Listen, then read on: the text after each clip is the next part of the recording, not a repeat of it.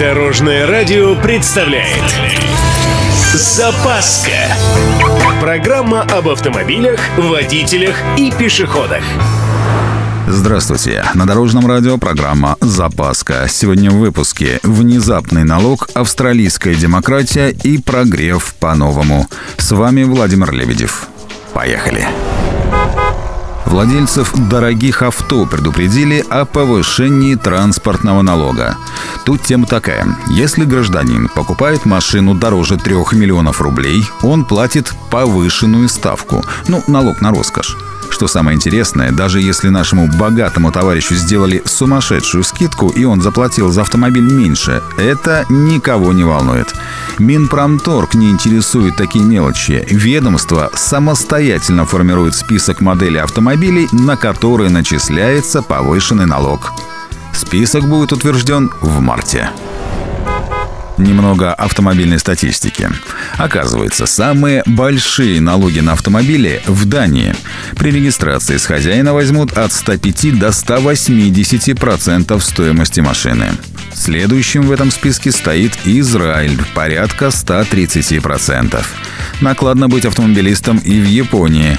Жителям страны восходящего солнца приходится платить аж три вида транспортных налогов.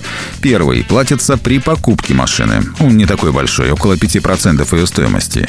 Второй при регистрации. Этот разовый налог исчисляется в зависимости от объема двигателя и массы автомобиля.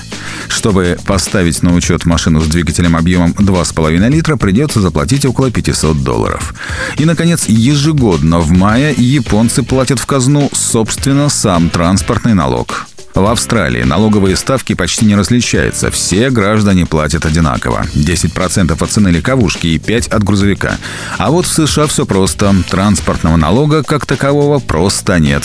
Он спрятан в стоимости топлива.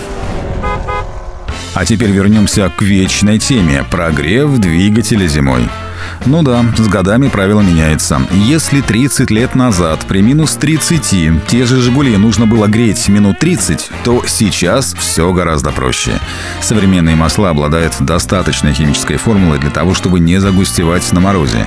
Эксперты склоняются к мнению, что современные бензиновые двигатели прогрева не требуют. Ну, если только с турбинкой, да и то не больше минуты. Одно условие – сразу после пуска давать полную нагрузку не стоит плавный старт и спокойные первые полкилометра. Так все узлы автомобиля в движении и без нагрузок дойдут до своей рабочей температуры. Что касается дизеля, то минуты три постоять на холостых есть смысл.